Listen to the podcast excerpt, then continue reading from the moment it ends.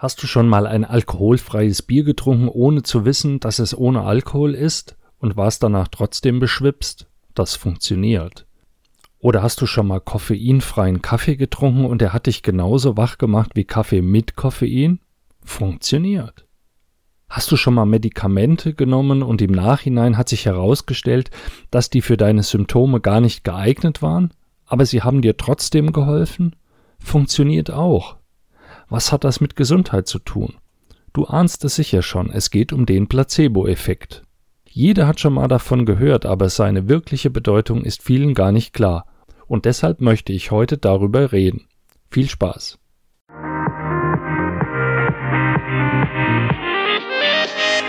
Hallo und herzlich willkommen zu einer neuen Folge des Podcasts Gesundheitsimpulse. Nur die Besten für deine Gesundheit.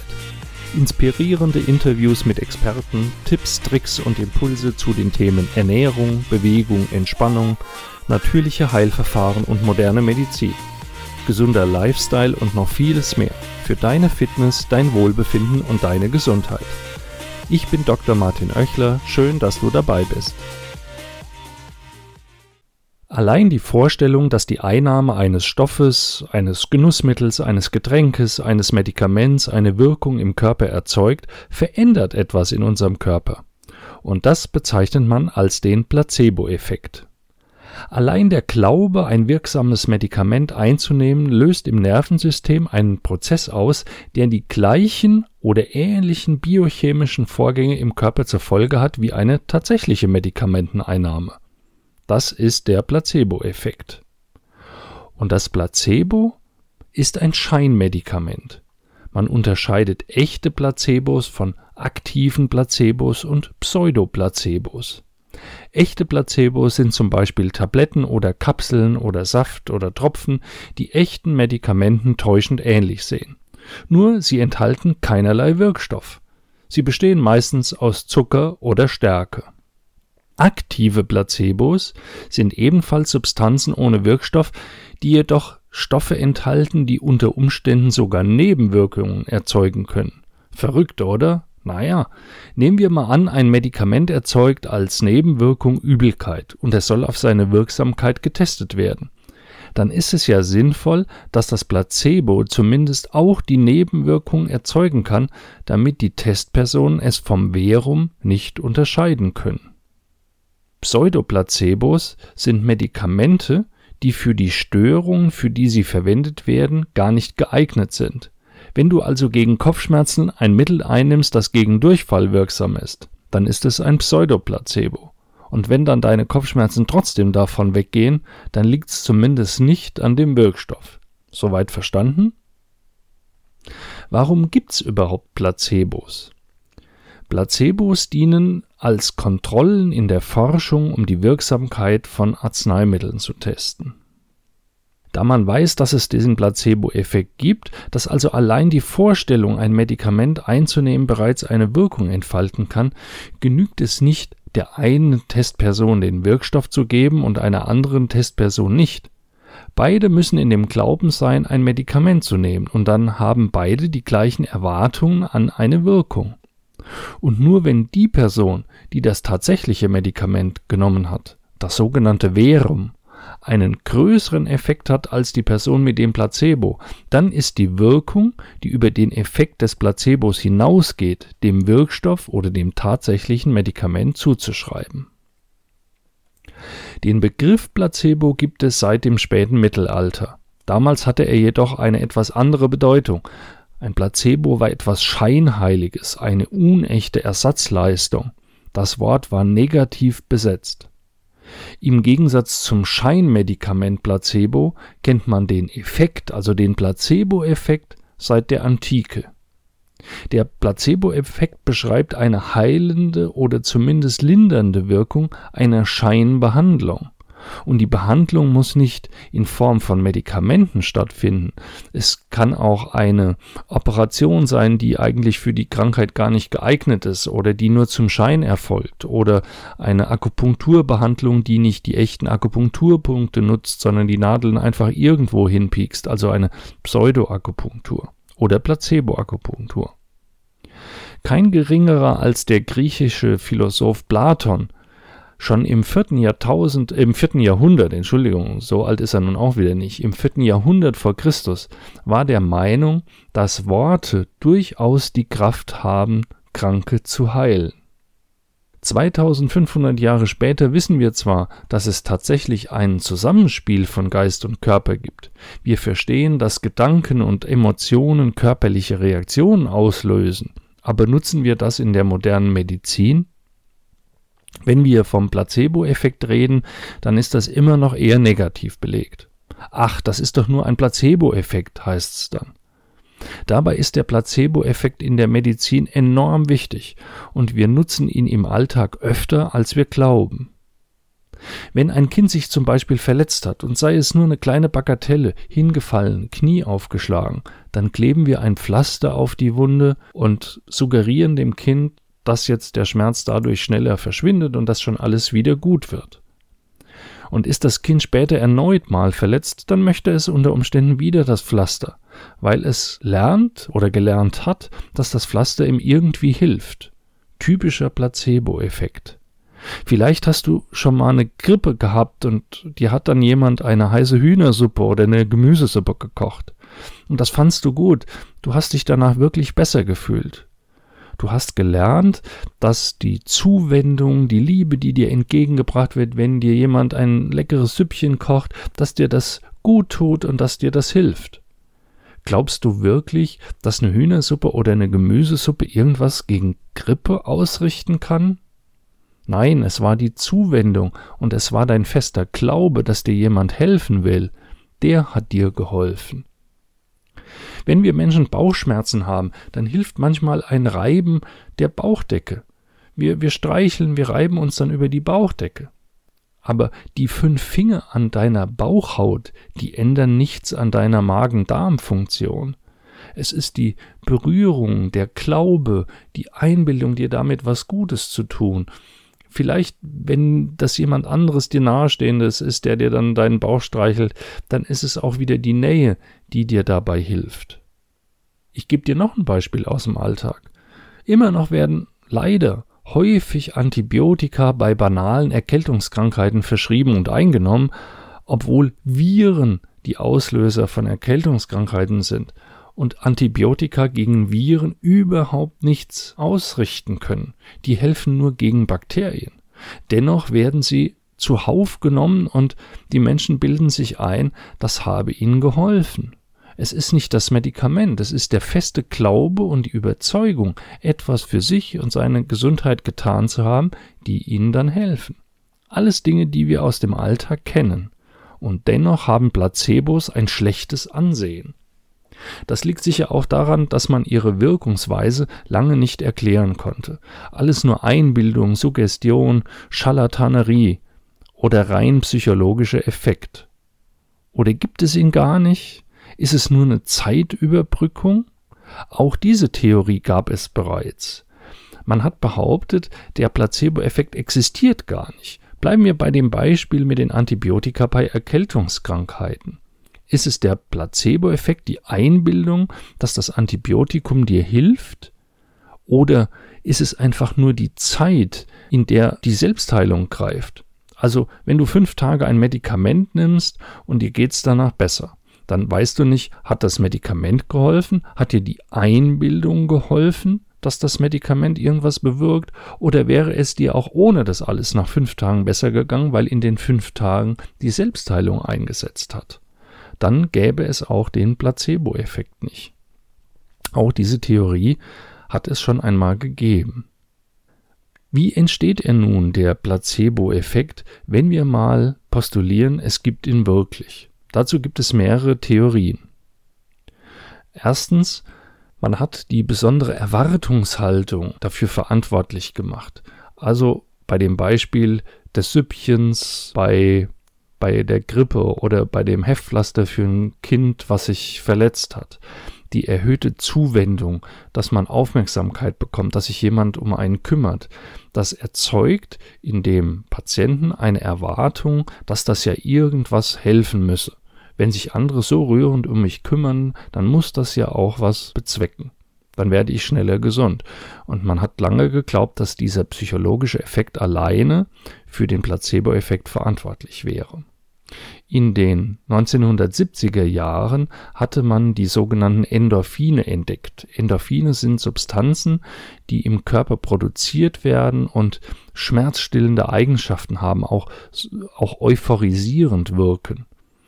Deswegen hat man die mit den Morphinen verglichen, also mit den Schmerzmitteln, die vom Morphium abstammen. Und die endogenen Morphine hat man dann Endorphine abgekürzt genannt. Amerikanische Forscher hatten in den 70er Jahren des letzten Jahrhunderts nachgewiesen, dass Placebos eine Endorphinausschüttung bewirken. Also es wurden mehr von diesen Substanzen im Nervensystem produziert und damit war eine Schmerzlinderung zu erreichen. Wie das genau funktionierte, wusste man damals noch nicht. Man wusste nur, dass die Gedanken, also der Glaube, ein Medikament einzunehmen, obwohl es sich um ein Placebo handelte, die Endorphinproduktion im Gehirn angeregt hat. Ein weiterer Effekt, den hat man später entdeckt, ist die Konditionierung. Was bedeutet Konditionierung? Gefunden hat man das an Tierversuchen. Man hat Mäuse mit einem Immundefekt untersucht und diese Mäuse, deren Immunsystem nicht richtig funktionierte, die bekamen ein Medikament zusammen mit Zuckerwasser. Das Medikament wirkte auf ihr Immunsystem, also denen ging es dann besser, gesundheitlich besser und das Zuckerwasser hat man denen zusätzlich gegeben. Und später hat man dann das Medikament weggelassen und hat denen nur noch Zuckerwasser gegeben. Und der Effekt war, dass das Immunsystem auch sich besserte. Also das Zuckerwasser hatte praktisch den Effekt des Medikamentes übernommen. Damit war klar, dass der Placebo-Effekt nicht auf nur ein zwischenmenschliches äh, Verhältnis zurückgeführt werden konnte und dass das nichts mit Erwartungshaltung und erhöhter Zuwendung zu tun hatte, wenn das auch bei Mäusen funktionierte. Und inzwischen wurde dieser Versuch ähnlich sogar beim Menschen bestätigt.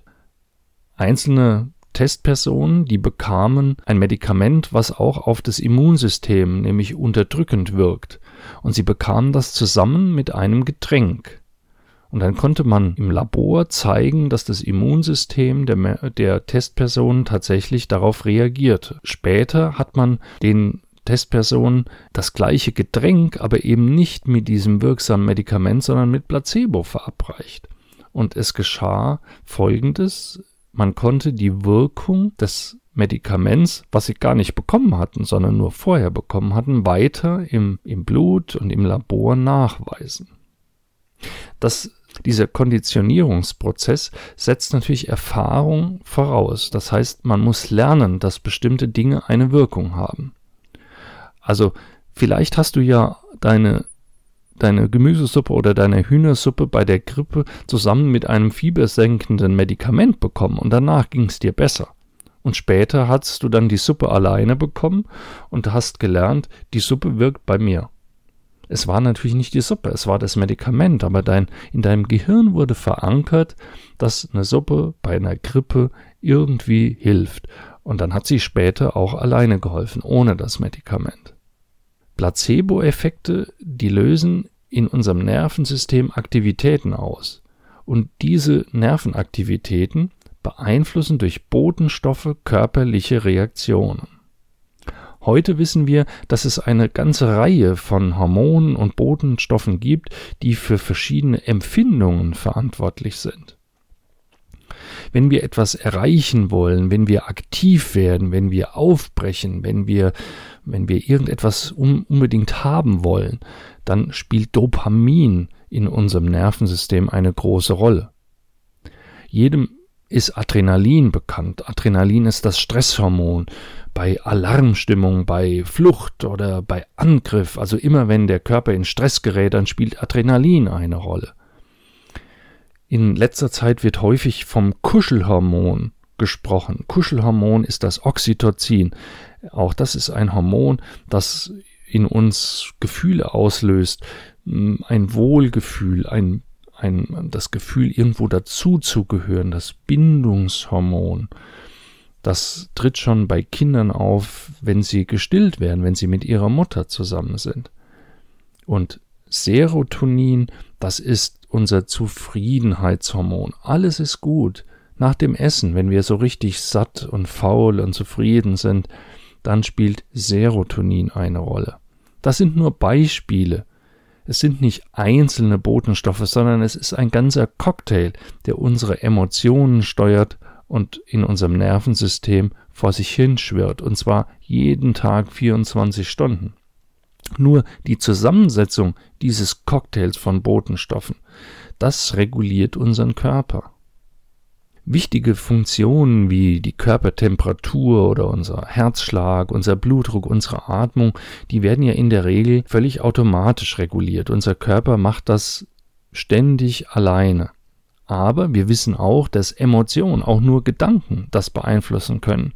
Wenn du Angst hast, das ist eine kräftige Emotion, dann atmest du schneller, dein Puls schlägt, wird schneller, dein Herz schlägt schneller, dein Blutdruck steigt. Wenn es dir total gut geht, wenn du völlig relaxed bist, dann atmest du langsamer, dein Puls und Blutdruck sinken. Also unsere Gedanken führen zu Emotionen und Emotionen beeinflussen körperliche Reaktionen. Und so können wir mit unseren Gedanken unseren Körper steuern. Und nichts anderes macht der Placebo-Effekt. Der Placebo-Effekt bedeutet, dass unsere Gedanken solche körperlichen Reaktionen hervorrufen, wie eine Behandlung es auch tun würde. Wir sollten den Placebo-Effekt viel häufiger nutzen. Wenn wir uns einbilden, krank zu werden, weil du zum Beispiel kalte Füße hattest, weil du nass geworden bist und denkst, oh Gott, oh Gott, jetzt werde ich krank. Auch das ist eine Konditionierung. Vielleicht hat das irgendwann mal gestimmt. Du bist mal irgendwann klitschnass geworden und daraufhin wurdest du krank. Und jetzt glaubst du, weil du dir das selbst einredest, dass das jedes Mal wieder geschieht. Und was passiert? Es geschieht auch wieder. Und wenn das zum zweiten und zum dritten Mal passiert ist, dann ist das bei dir so festgefahren in deinem Kopf, dass du überzeugt bist davon. Und dann passiert es auch immer. Und genauso kann das auch gehen mit positiven Gedanken. Wenn du überzeugt bist, gesund zu bleiben, wenn du bestimmte Dinge tust oder bestimmte Dinge nicht tust und du bist überzeugt, dass das deiner Gesundheit dienlich ist und dann bleibst du auch gesund. Und wenn das dann auch zwei, dreimal geschieht, dann ist auch das in dir gefestigt und du bist davon überzeugt. Natürlich geschieht nicht alles nur in unserem Kopf. Letztlich doch. Aber die Einflüsse von außen, die auf uns einwirken jeden Tag, die beeinflussen natürlich unsere Gedanken. Auch solche Dinge wie Schlafmangel, Stress, schlechte Ernährung. Alles das hat einen Einfluss auf unseren Körper und auf unsere Gedanken. Das wirkt wie ein Placebo. Was ich ganz spannend finde, ist, dass Placebo und Meditation ganz ähnliche Effekte auslösen können. Der Placebo ist etwas, was wir zu uns nehmen, wovon wir überzeugt sind, dass es eine Wirkung hat, obwohl da gar kein Wirkstoff drin ist. Meditation ist auch eine Vorstellung. Wir konzentrieren uns auf Dinge, die in unserem Körper geschehen. Und wenn wir uns ausreichend darauf konzentrieren, dann können die gleichen Effekte ausgelöst werden, wie ein Placebo zu leisten imstande ist. Wenn wir also positive Gedanken denken, wenn wir Optimismus ausstrahlen, wenn wir fröhlich sind, wenn wir lachen, dann, dann sind das körperliche Reaktionen. Dann, dann kommen körperliche Reaktionen in uns auf, die unsere Heilung fördern und unserer Gesundheit dienlich sind.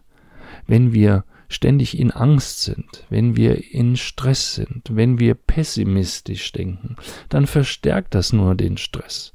Und das hat durchweg negative Wirkungen auf unsere Gesundheit. Wenn wir wissen, dass unser Verhalten unsere Emotionen steuert und unsere Emotionen für unsere Gesundheit so wichtig sind, ganz egal ob im Sinne der Vorbeugung, der Prävention oder im Sinne der Therapie, dann lasst uns dieses Wissen doch nutzen. Dafür braucht es jedoch Eigenverantwortung. Das kann und das muss man lernen. Das funktioniert nicht sofort wie eine Pille, die man schluckt. Man muss an sich, an seiner ganzen Persönlichkeit arbeiten. Und ja, man muss sich auch ein positives Umfeld schaffen, sonst fällt es schwer, immer positiv zu denken. Dr. Joe Dispenza hat ein Buch darüber geschrieben, Du bist das Placebo. Dr. Joe Dispenza ist ein Forscher, der sich damit befasst, wie unsere Gedanken unseren Körper beeinflussen. Dieses Forschungsgebiet der Psychoneuroimmunologie befasst sich damit, wie unser Denken unsere Emotionen formt und Emotionen unseren Körper beeinflussen. Unser Immunsystem, Hormone, Schlaf, die Sexualität, vieles andere wird durch unsere Gedanken beeinflusst. Mich selbst fasziniert, dass die Psychoneuroimmunologie eine Verbindung herstellt zwischen modernster biochemischer, physiologischer Forschung mit den traditionellen Heilsystemen. Tradi mit traditionellen Heilsystemen meine ich zum Beispiel die traditionell chinesische Medizin oder indische Ayurveda. In diesen Denkweisen, in diesen Heilsystemen, die zum Teil ja mehrere tausend Jahre alt sind, existiert die Trennung von Körper und Psyche nicht. In den Systemen ist das ein und dasselbe. Vor tausenden von Jahren wusste man zwar nicht, wie das zusammenhängt und funktioniert, aber man wusste, dass es so ist, dass Körper und Geist zusammenhängen. In der von den modernen Naturwissenschaften beherrschten westlichen Medizin ist man davon immer mehr abgerückt, hat Körper und Psyche als zwei getrennte Bereiche des Menschen angesehen. Vielleicht ist es Ironie, dass es die moderne Naturwissenschaft aber auch ist, die jetzt in Form der Psychoneuroimmunologie die Zusammenhänge auf molekularer Ebene wiederherstellt. Ich weiß es nicht. Ich weiß nur, dass gute Gedanken helfen, gesund zu werden oder gesund zu bleiben. Deshalb ist es gut, wenn du eine Therapie, deren Wirkung du nicht gleich erklären kannst, nicht abfällig als Placebo abtust. Erstens ist nicht alles, was wir nicht erklären können, Placebo. Vielleicht steckt in irgendeiner Form ja eine andere Wirkung dahinter. Und zweitens ist der Placebo-Effekt überhaupt nichts Schlechtes, sondern etwas sehr, sehr Wichtiges und Gutes. Ich hoffe, das konnte ich dir näher bringen. Wenn dir die Folge gefallen hat und du wieder was für dich mitnehmen konntest, dann teile sie gerne mit Freunden. Schreib mir deine Gedanken zu der Episode in die Kommentare unter die entsprechenden Posts auf Instagram oder Facebook und ich freue mich auch über eine 5-Sterne-Bewertung auf iTunes oder eine gute Rezension. Und ebenfalls freue ich mich, wenn du mir nächste Woche wieder zuhörst, wenn es wieder neue Impulse für deine Gesundheit gibt. Bis dahin bleib gesund, dein Martin Oechler von gesundheitsimpulse.com.